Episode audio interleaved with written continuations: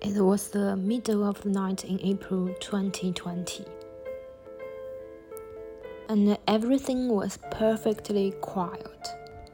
A lady called Mandy Dean. She lives alone in a two bedroom flat in the north of England and doesn't tend to go to sleep until around 2 a.m. She was in bed reading when suddenly it sounded as if a heavy weight had been dropped on the bedside cabinet beside her. She jumped out of bed, legged it out of the bedroom, and slept in the living room with the light on. She said, This happened three nights in one row, and on the fourth night, it was the same sort of noise, but it wasn't at the side of the bed, it was in the wall right behind me. After those four nights, the noises stopped for a couple of weeks, then started up again.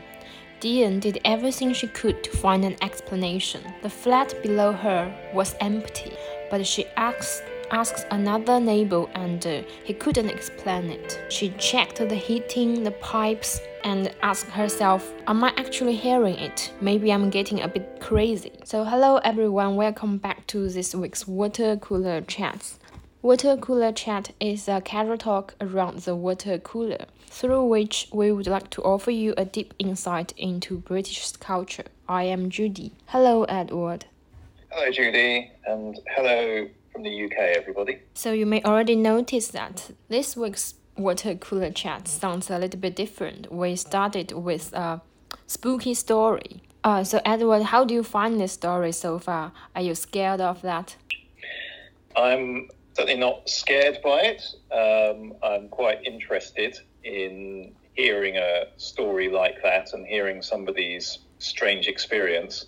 So, in this experience of a lady called Mandy Dean, what happened to her was that in April 2020, during the lockdown time, she heard some strange noise, like some something, some very heavy thing dropped on the cabinet and she couldn't explain that. What she did was to call a paranormal investigator to come to the home and find out what happened.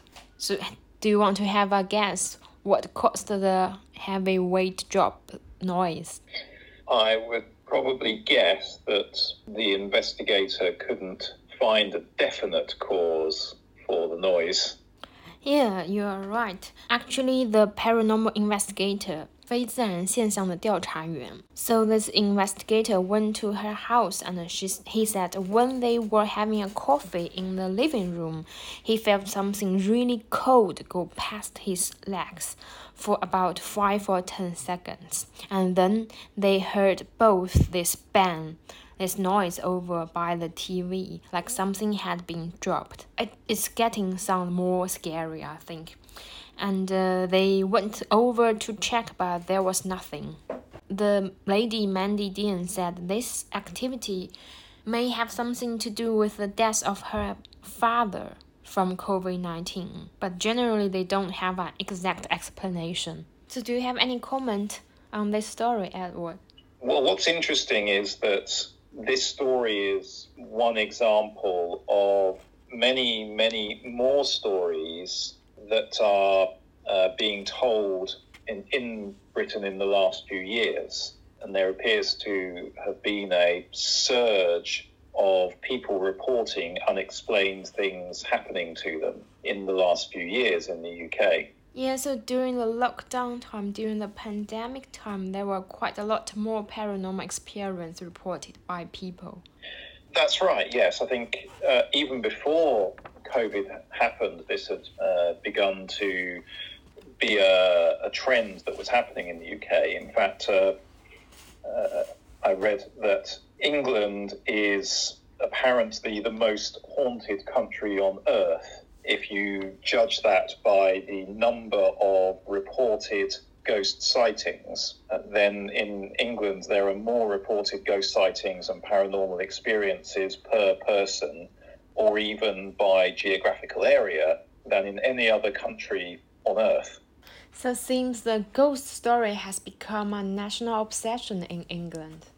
It has, yes. the survey that was done about five years ago showed that not only are there um, a, a large number of people in the UK who believe in the paranormal, but this is more widespread amongst younger age groups. So in the UK, 40% of people aged between 18 and 34 believe in the paranormal. And another piece of evidence is that uh, the government publishes a report each year of UFO sightings that have been uh, reported during that year.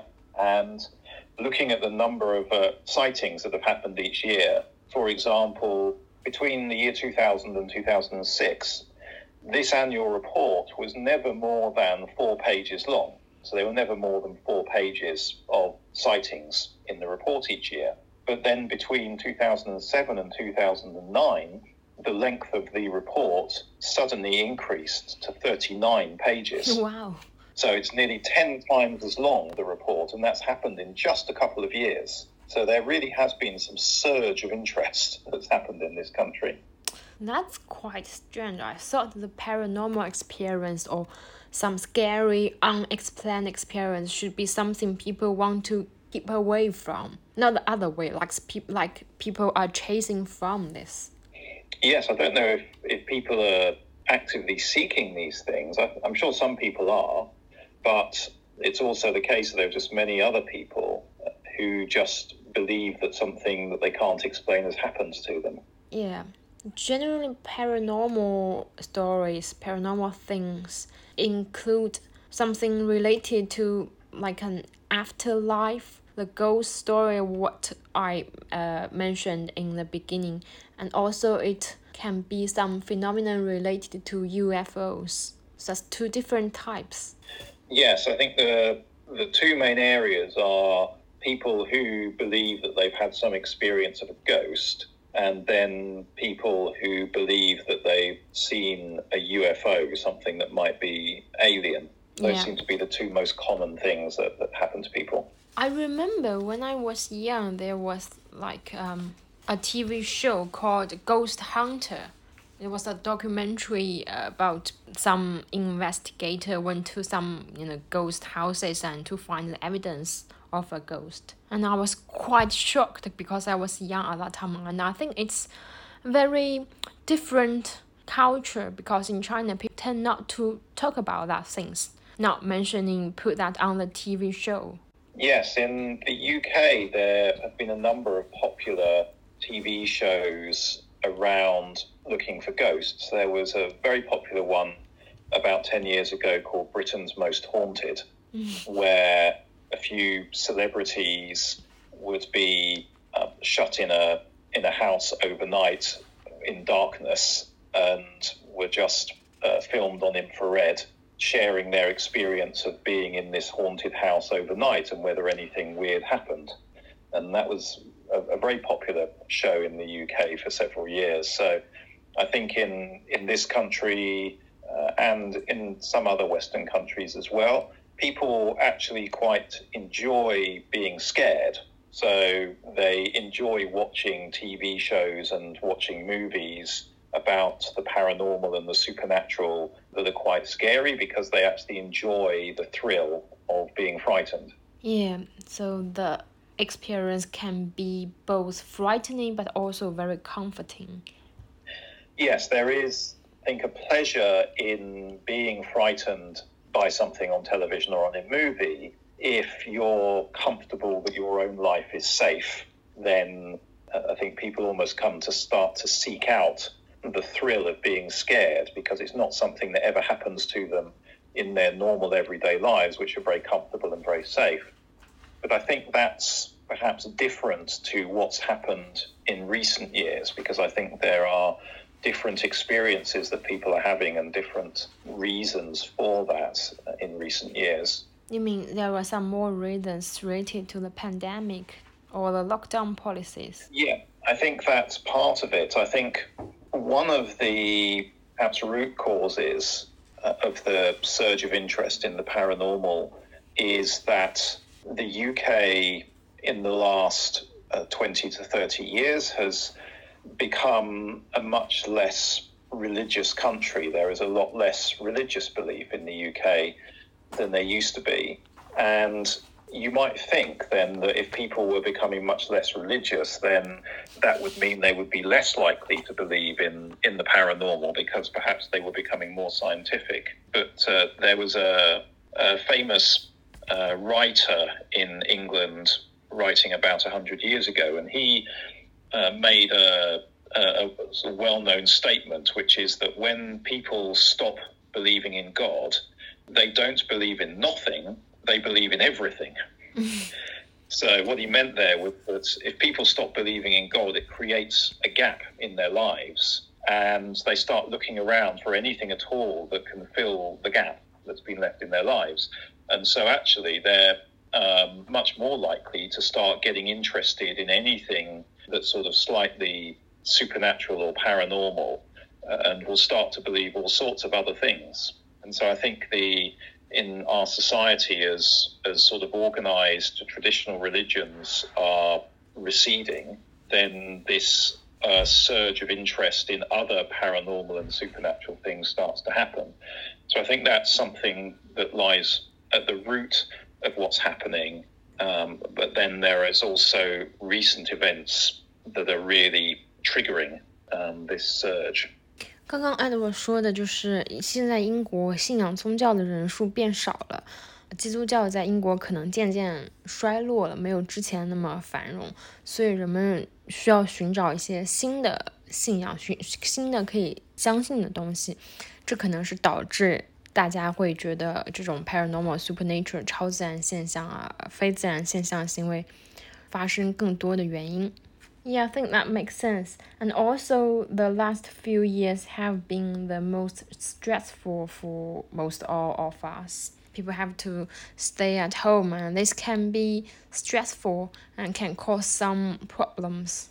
I think that's true, yes. The last few years, when in the UK we've seen uh, the upheavals caused by Brexit, that was then followed by um, COVID and then after COVID has come the events in Ukraine, and all of that has created a lot of anxiety for people. And people feel that they are not in control of the events that are happening in their lives. And where people feel that they've lost control, that causes this um, searching for something that can provide some sort of explanations about what's going on in the world and what's happening. And I think that then creates this sense of searching for answers, looking for other explanations, um, and that can lead people in the direction of uh, interest in paranormal things and this idea that maybe there's something else out there uh, that's causing things to happen in the world. Yeah, and also because of the lockdown policy, people have to stay at home for a lot more time. And that may be the reason they started to sense some unusual things which they didn't notice at all before, like some strange noise. Yes. Yes, I think strange things, people are much more aware of what's happening in their homes um, as they're spending a lot more time there. Also, because of lockdown, the environment around people's homes became a lot quieter because there was no traffic in the roads, there were yeah. no planes flying, there was not a lot of activity from people outside. So suddenly it's a lot quieter.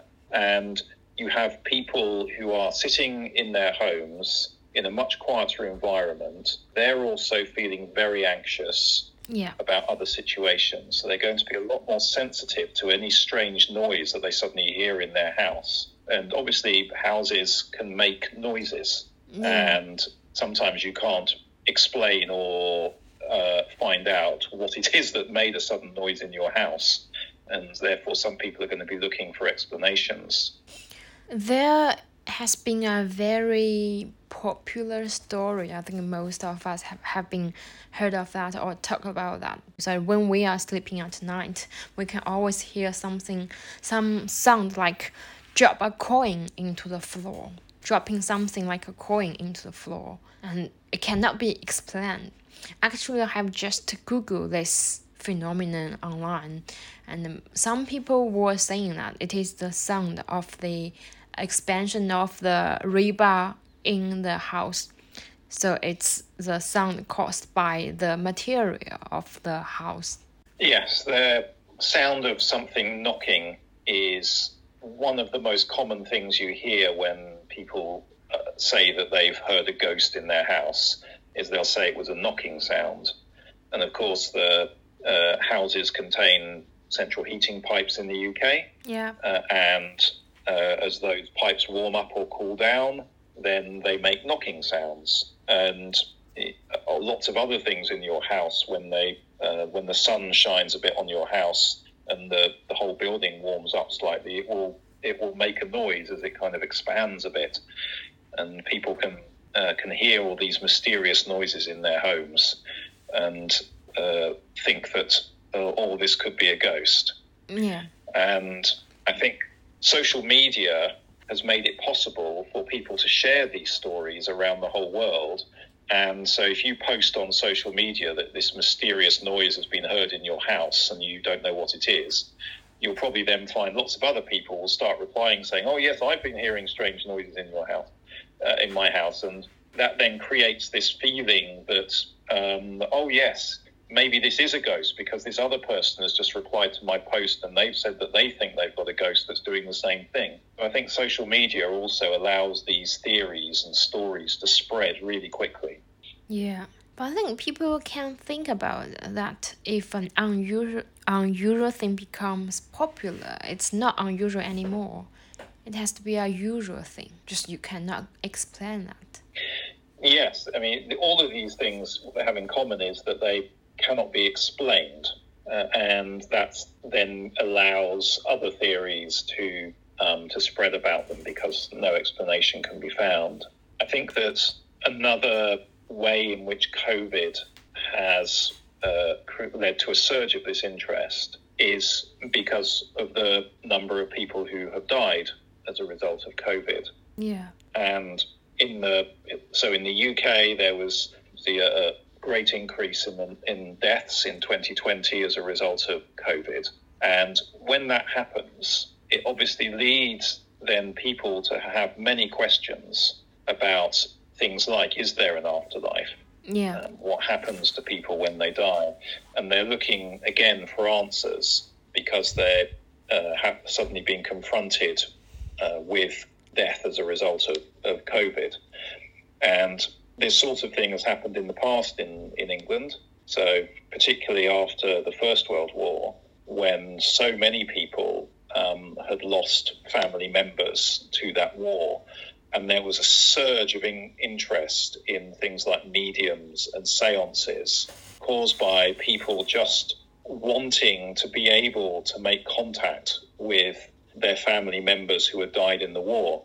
And so when you have a situation that uh, results in in an increase in what you might call sort of premature deaths, then that leads to uh, a surge of interest um, in the, things like the afterlife and whether there are ghosts and whether people come back and can you contact people who've died and that sort of thing.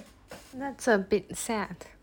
Yes, it, it's it, it's a very sad thing that particular cause, but uh, it is something that happens uh, when you have that kind of situation and, and uh, that sort of circumstance like COVID. So, do you have any personal experience related to, you know, paranormal, supernatural to share with us? I don't have any personal experiences. No, um, I can't think of anything sort of just unexplained that's that has happened to me or has happened within my family, uh, except one story does come to mind actually. Wow. Um, when I was a child, we went on holiday in Scotland Yeah. and to stay in a hotel. And the woman who ran the hotel was very upset that particular night when we were there because it was the anniversary of the death of her husband. Mm. And she said that she was receiving strange telephone calls uh, from people whose voices she couldn't recognize, who were saying that they knew something about the death of her husband that happened many years ago. And there were strange noises in the night or something, and she was very upset. And she seemed to think perhaps that her husband was coming back to haunt her or something like that.